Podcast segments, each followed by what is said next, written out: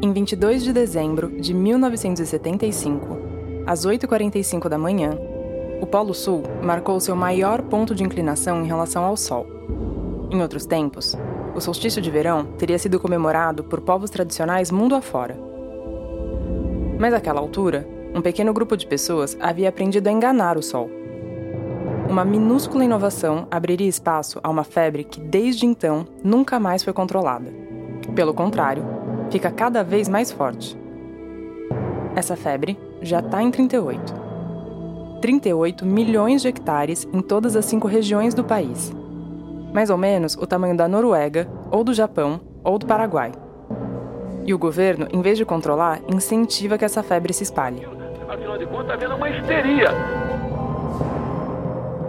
Existe um ditado antigo, né? É, é, cerrado, nem dado, nem herdado, né? Esse é o Romeu Kiel, engenheiro agrônomo e pesquisador aposentado da Embrapa, a empresa brasileira de pesquisa agropecuária. Ele é um dos pais dessa inovação silenciosa que virou uma febre. Uma vez alguém falou assim: pô, Romeu, você é conhecido como um dos desbravadores do Cerrado. Eu falei: espero que não, não transforme em devastador do Cerrado, né?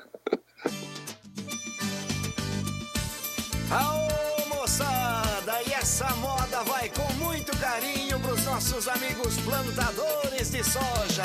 Bom, isso a gente vai deixar para você decidir até o final do episódio, tá?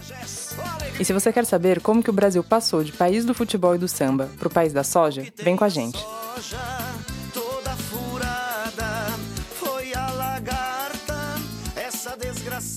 Hoje nós vamos falar sobre o começo de tudo, a soja doco.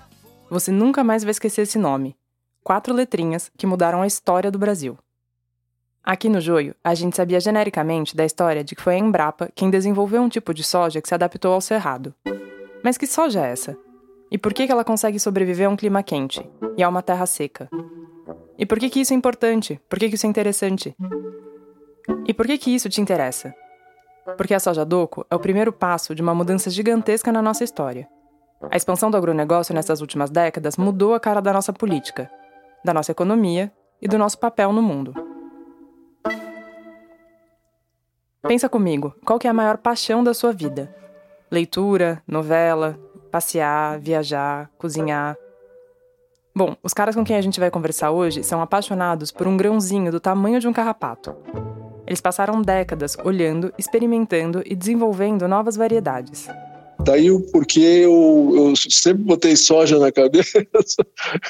Esse é o outro pai dessa história, o Plínio de Mello, ele é agrônomo e pesquisador aposentado da Embrapa. Eu sou um fanático por, por, por, essa cultura, porque essa cultura tem, como eu dizia, e essa frase é minha, mil e uma utilidades. O Plínio repetiu esse bordão do Bombril outras três vezes durante uma hora de entrevista, só para deixar registrado. O meu interesse pela soja começa desde o meu curso uh, de segundo grau, né, quando um professor de biologia falava muito na parte sobre essa parte biológica, a parte das culturas, né? Não dá para dizer que a soja tenha comido pelas beiradas. Ela chegou com tudo e rasgou o interior do Brasil, na contramão do que aconteceu com quase todos os outros ciclos da economia. Nunca a gente teve um cultivo que se estendeu por uma área tão grande. A soja casou com o boi, abriu espaço para o milho e ajudou a deslocar o eixo do Brasil. Onde a soja dá certo, a economia da região também dá certo, né? Recorde de safra, o agro é nosso, esse grão salva nossa balança comercial. A soja é tipo aquele tio rico que ninguém queria nascer de Natal, mas teve de se calar porque foi ele quem trouxe o peru e a farofa.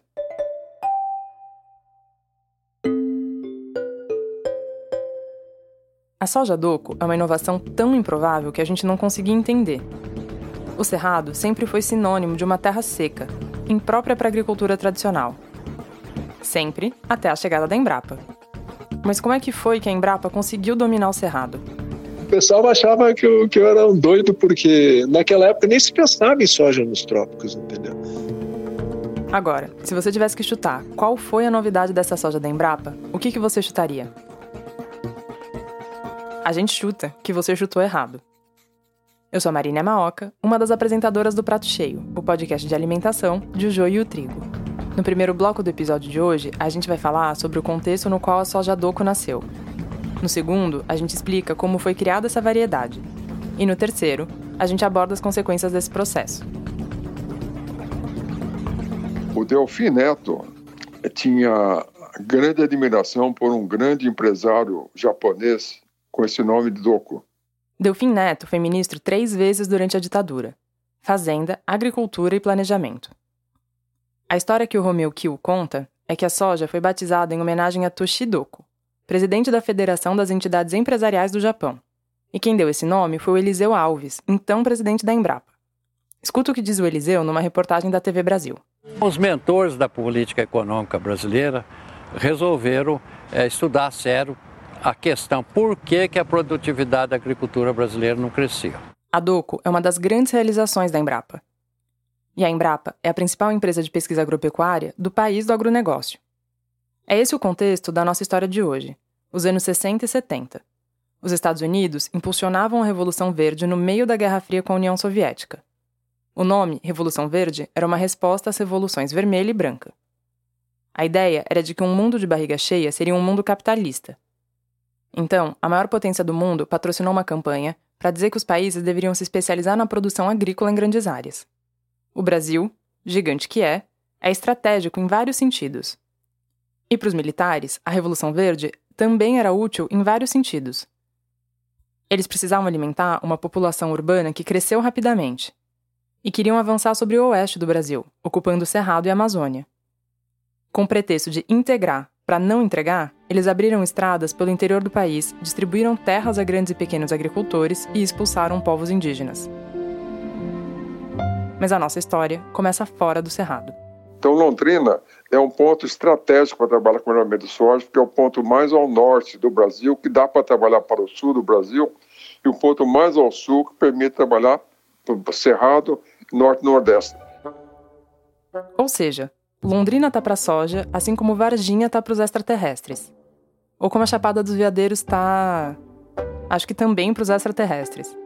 Ou São Tomé das Letras, não sei. Aqui a gente vai te deixar uma pista fundamental. Tudo se resume à latitude, a duração do dia e da noite. E Londrina, no norte do Paraná, está numa latitude de transição entre o sul do Brasil e o centro-oeste. É ótima para começar a testar adaptações. E essa foi uma grande sacada. Quer mais uma dica? O solstício de verão em Londrina tem uma hora a menos que no extremo sul do Brasil e meia hora a mais do que em Campo Grande no Cerrado. E agora eu preciso contar um outro detalhe dessa história para vocês. Essa história tem um poeta. Passei veneno, tudo que eu tinha. Veio a tríplice disse: a soja é minha. Não, não, não, é outro poeta. Em 1947, o agrônomo e fazendeiro José Gomes da Silva foi convidado para trabalhar no Instituto Agronômico de Campinas, o IAC, que nessa época produzia um monte de inovações que transformaram o cenário rural de São Paulo e mais tarde do Brasil.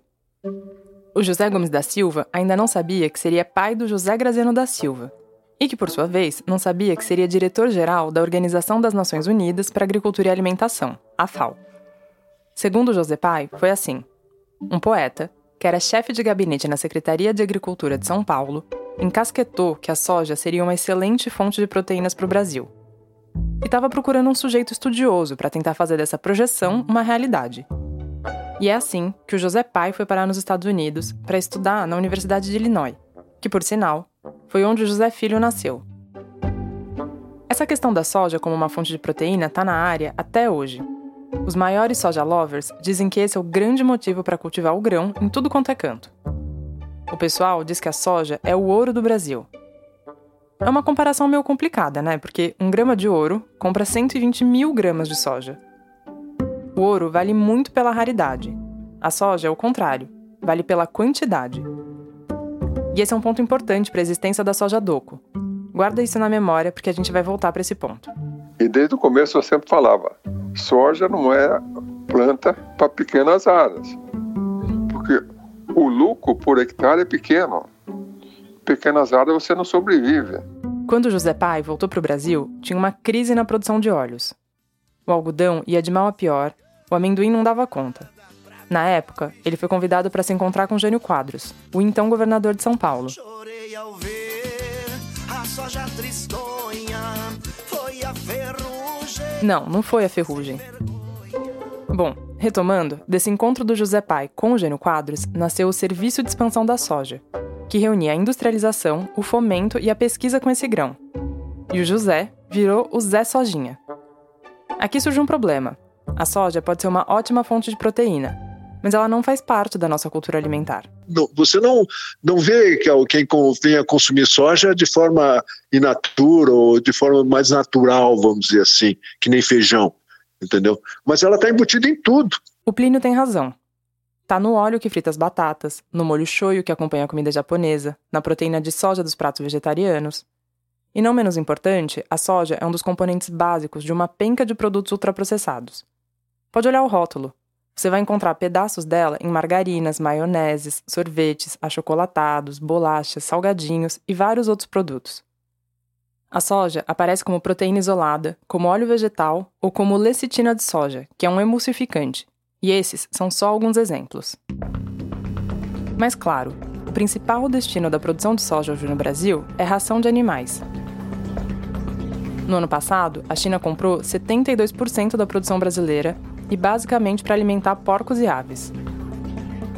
Nos últimos 50 anos, o consumo de carne mundo afora explodiu.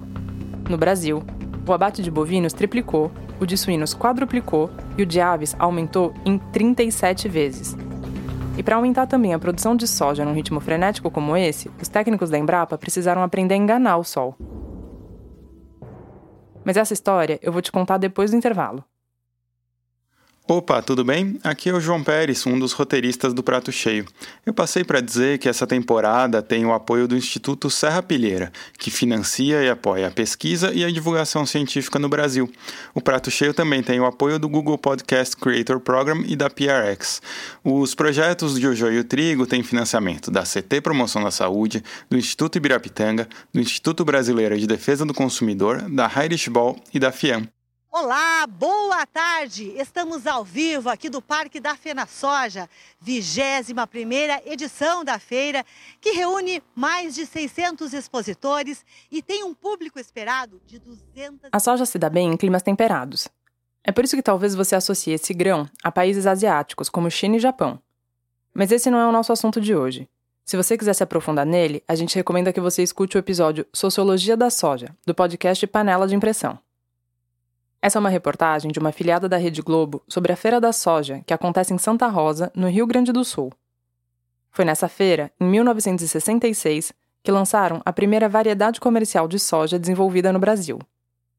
A L326, conhecida entre os íntimos como Santa Rosa, foi um marco para o Instituto Agronômico de Campinas. Lembra que era lá que trabalhava o Romeu Kiel. Aí, quando eu vim para o Iapar e depois, posteriormente, para a Embrapa, eu trouxe essas algum, algumas seleções. Ele já tinha testado algumas variedades com rendimento razoável no Vale do Paraíba, no interior de São Paulo. E aí ele se mudou para o Instituto de Desenvolvimento Rural do Paraná, o IAPAR. É então que Londrina, com seu clima no meio do caminho entre o tropical e o temperado, entra na história. A Embrapa nasceu em 1972, com um papel estratégico para os militares. A empresa passou a aglutinar órgãos federais e estaduais de pesquisa agropecuária, e em Londrina foi aberto um centro de pesquisa especializado justamente na soja. E claro, Brasília, a capital recém-criada no coração do Brasil, foi fundamental nesse nascimento da Embrapa. Quando a Embrapa chegou ao Cerrado, havia aqui alguma criação de gado e cultivo de arroz de baixa produtividade. O Plínio de Mello, agrônomo, prestou o concurso, foi aprovado e decidiu ir para Brasília. Porque ele esperava encontrar melhores condições de trabalho. Podia montar um programa uh, sem ter muitos competidores e sem colaboradores. Já, já em, em, em, Londrina, eu não teria só colaboradores, eu ia ter muitos competidores também, né? A Embrapa do Cerrado tinha uma missão clara. E nós estávamos precisando com urgência, com urgência, achar alguma coisa para colocar aqui no Cerrado. Mas não é qualquer planta que cresce nas terras avermelhadas do Cerrado, não. Não tem fósforo, e fósforo é fundamental. Entendeu? Praticamente o, o nível de fósforo é muito, muito baixo. E o cerrado tem uma coisa terrível, que se chama alumínio, é tóxico. Além da acidez e da falta de nutrientes essenciais, o cerrado fica nas baixas latitudes. Se a gente comparar com o sul, o cerrado é uma região de dias curtos, com menos horas de luz natural do sol. Quer ver só? No dia em que a gente escreveu esse roteiro, Porto Alegre teve uma hora e meia de luz a mais do que Campo Grande. Então, se os dias curtos já, já, eram, já eram bem mais curtos, ela já, já, já ia se reproduzir imediatamente. Aí ela não crescia, não dava tempo dela crescer. Para gente, uma hora a mais ou a menos de sol pode parecer irrelevante, mas para uma planta, pode representar a morte prematura. Tem uma sabedoria inerente das plantas que é importante no processo da soja doco. Em muitos casos, o florescimento significa o fim da vida de uma planta. Quando percebe que vai morrer, ela concentra toda a energia na produção de descendentes. Ela faz um sacrifício individual em nome de um bem coletivo que é a garantia da sobrevivência da espécie. A, a soja é considerada uma planta de dias curtos. Cada variedade de soja tem um período chamado de crítico máximo. E que, se os dias forem mais longos do que esse crítico máximo, ela vegeta. Se forem mais curtos, ela floresce. O Romeu Kill fazia o que a gente chama de seleção artificial não é manipulação genética, isso só veio muito mais tarde. É melhoramento genético. É algo que a gente sempre fez na história da humanidade. A gente foi selecionando as sementes de acordo com o sabor, a função, o rendimento e a adaptação ao clima. Mas diferente da seleção natural, na seleção artificial é o ser humano que faz a pressão seletiva e escolhe quem vai sobreviver e se reproduzir e quem vai ser descartado. A gente também fez isso com os animais. Por exemplo, selecionando cães e cavalos de acordo com a função, tem um cão para companhia, outro para pastoreio, outro para caça e por aí vai. Dentro de uma empresa pública de pesquisa, esse processo de seleção artificial ganha escala e tem uma diferença fundamental que é o motivo da seleção. No contexto da Revolução Verde, tudo é direcionado a abrir novas áreas e aumentar a produtividade. O, o, que, o que, que nós fizemos com o período juvenil, na verdade, é, é, é uma espécie de um truquezinho. Nós identificamos essa característica que faz com que a soja praticamente não, não perceba isso daí. E a gente também usou um truquezinho. De novo, os pesquisadores não enganaram o sol, eles enganaram a soja. É menos grandioso, é verdade, mas não é menos importante. É como se desligasse o gene por, por 15 dias, entendeu? Não sei se é bem assim, mas é, é como se fosse. Lembra que a soja foi tirada de climas temperados? Lá na China e no Japão, o pessoal aprendeu a selecionar as sementes que conseguiam florescer rapidamente, antes que chegassem as geadas e as nevascas. Mas o que nós fizemos foi aumentar uh, o período o juvenil, vamos dizer assim, juvenil da, da soja. Lá no começo, a gente pediu para você chutar qual tinha sido a inovação da soja doco. E talvez você tenha pensado numa soja que não precisa de água. Talvez numa soja que aguente firme o calor do Brasil Central. Bom, nos dois casos, você errou. Deu uma baita seca, tô apavorado. Não vai dar soja, não vai dar pro agro. Baita Essa música vai ficar na sua cabeça uns 15 dias. E eu tô falando disso por experiência própria. Voltando na soja doco, os pesquisadores anularam o efeito do fotoperíodo no florescimento. Em outras palavras, fizeram com que a fase vegetativa da soja, que é esse período que antecede a reprodução, aumentasse de 30 para 45 dias. Se for para tentar fazer um paralelo com a espécie humana, é como se a gente atrasasse o início da puberdade para ter indivíduos maiores. E para a idade reprodutiva chegar só depois dos 20 anos. A gente vai para mais um intervalo rápido e na volta eu te explico como se desenvolve uma variedade de soja. Oi, tudo bem? Aqui é Luísa Coelho. Tá gostando do episódio de hoje? Bom, para o Prato Cheio seguir fazendo conteúdo de qualidade, a gente precisa da sua ajuda. E se você puder colaborar financeiramente, dá para fazer isso pelo botão Contribua do nosso site, que é o joioeotrigo.com.br, ou então pelo Pix, que é o joioeotrigo@gmail.com. E não esquece de entrar no nosso canal do Telegram, que é o fórum para a gente conversar sobre o podcast. É só procurar por Prato Cheio na barra de busca do Telegram. É isso. Aproveita o resto do episódio. Tchau! A gente tentou saber se tinha algum tipo de disputa pela paternidade da soja doco. O, o Romeu Kill, para mim, foi a maior autoridade em soja que eu conheci. Porque intriga, sabe como é, né? Dá aquela boa pimentada na história. Oficialmente, é o Plínio de Melo quem aparece como pai da soja doco. Mas tanto ele como o Romeu Kill reconhecem que é uma criação compartilhada. A soja nos uniu. O que a soja uniu, o prato cheio não separa. Mas ele sempre foi para nós, vamos dizer assim, o pai de todos. a relação do Kill com a soja é de longa data. Começou lá em 1965, quando ele se formou na faculdade, e continuou no mestrado na Universidade do Mississippi, nos Estados Unidos. Onde eu fui orientado pelo maior melhorista de soja de todos os tempos, chamado Edgar Emerson Hartwig. Segundo Kiel, o orientador dele foi o pioneiro da soja em latitudes menores, como é o caso do sul dos Estados Unidos. E lembra que o nosso cerrado também é uma região de latitudes menores. O Kiel também se orgulha de ter convivido com alguns dos melhores estudiosos do fotoperíodo, ou seja, a turma que se liga na duração do dia. Então, é, eu sou um cara realmente de privilégios. Mas como nasce uma variedade? Bom, primeiro você precisa entender o que, que você está buscando. Você criar uma variedade de soja uh, leva pelo menos, pelo menos umas 10 a 12 gerações. Porque no começo, as plantas são heterogêneas. Cada uma sai de um tamanho, cada uma cresce em um período. Essa é a fase em que o Romeu Kiel atuava. A, gente trabalhava com, com, com 30 a 100 mil progênios por ano. Cada progênio era uma linha de, de 3 metros, né? com 60 plantas. Progene são todas as descendentes de uma geração anterior. Aí nós selecionávamos as melhores linhas, dentro das melhores linhas, as melhores plantas, colhíamos, trilhávamos individualmente, cada planta selecionada ia para um envelope, aí nós examinávamos semente, envelope por envelope. Nos cruzamentos feitos pelo Kiel, ele buscava por plantas que crescessem mais antes de florescer, que fossem mais robustas e com vagens em alturas maiores. São semanas e semanas de trabalho de campo, e semanas e semanas de laboratório.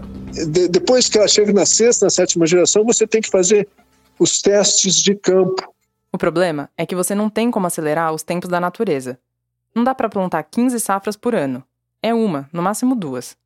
Então, pode levar 10, 12 anos para chegar a uma nova variedade. Lá ele selecionou e depois mandou linhagens para cá. Ele, no caso, é o Romeu Kiel de novo. Porque é um cruzamento da, da, da origem há muitas e muitas linhagens, entendeu? Então, quando você cruza, dá, dá centenas de, de, dezenas de linhagens. O Plínio prefere atuar nessa fase quando já tem linhagens definidas. As sementes produzem plantas homogêneas e estão mais próximas do final. O currículo dele registra o lançamento de quase 60 variedades ao longo da carreira.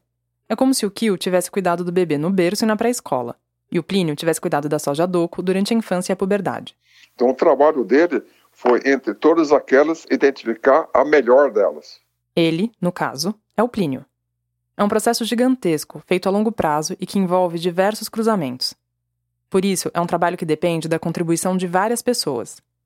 E nessa hora, a estrutura da Embrapa faz toda a diferença. Então eu abria 10 vai para Minas Gerais, 10 para Brasília, 10 para Goiás, entendeu? Uh, então todos participavam, todos tinham interesse, a capacidade de teste que nós tínhamos era muito grande. Uma estratégia interessante porque permite uma abrangência maior dos resultados. Assim, uma variedade é lançada com uma grande chance de aceitação. Quando alguém ia, abrir o cerrado, o primeiro plantio de soja, ele conseguia colher no máximo 20 sacos por hectare. Quando ele passou a utilizar doco, ele passou a colher 40 sacos por hectare. Era o dobro do que se produzia antigamente. Se a soja é que abriu o cerrado, a soja doco é o que abriu o cerrado para as outras sojas. A doco é uma soja de entrada. O papel dela é garantir que a terra comece a dar soja para depois chegar com novas variedades.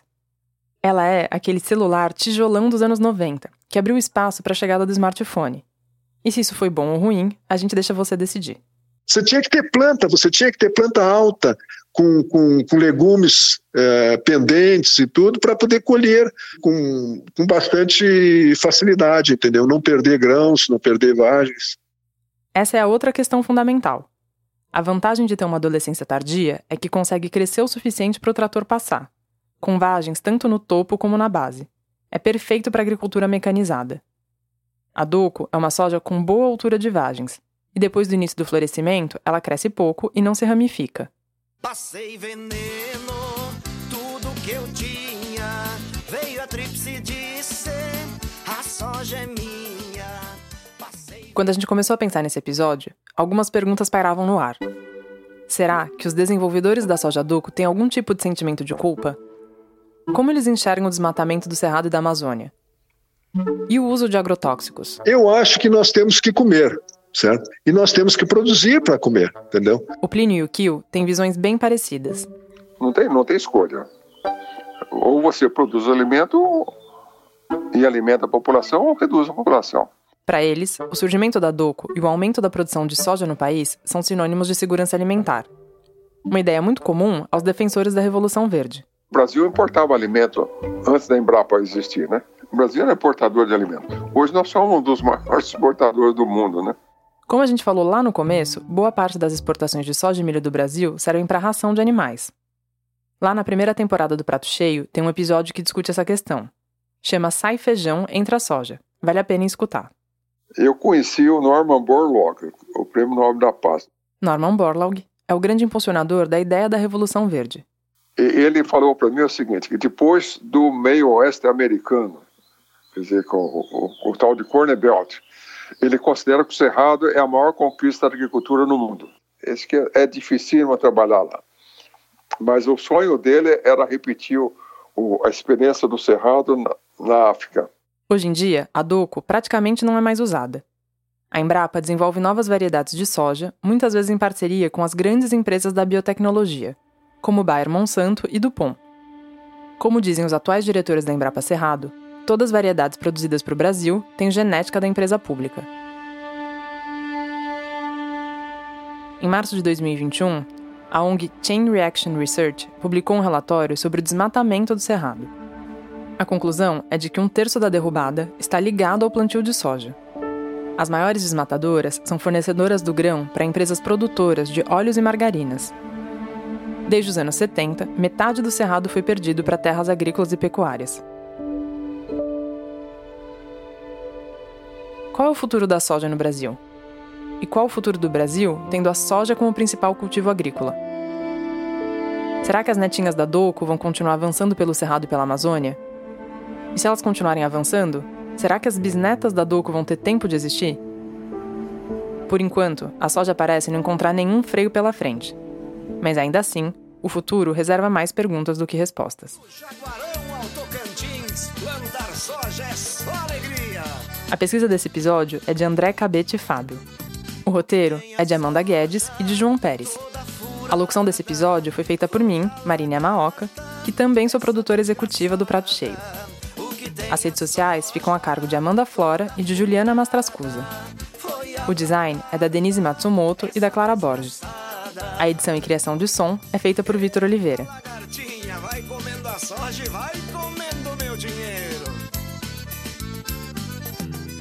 Passei veneno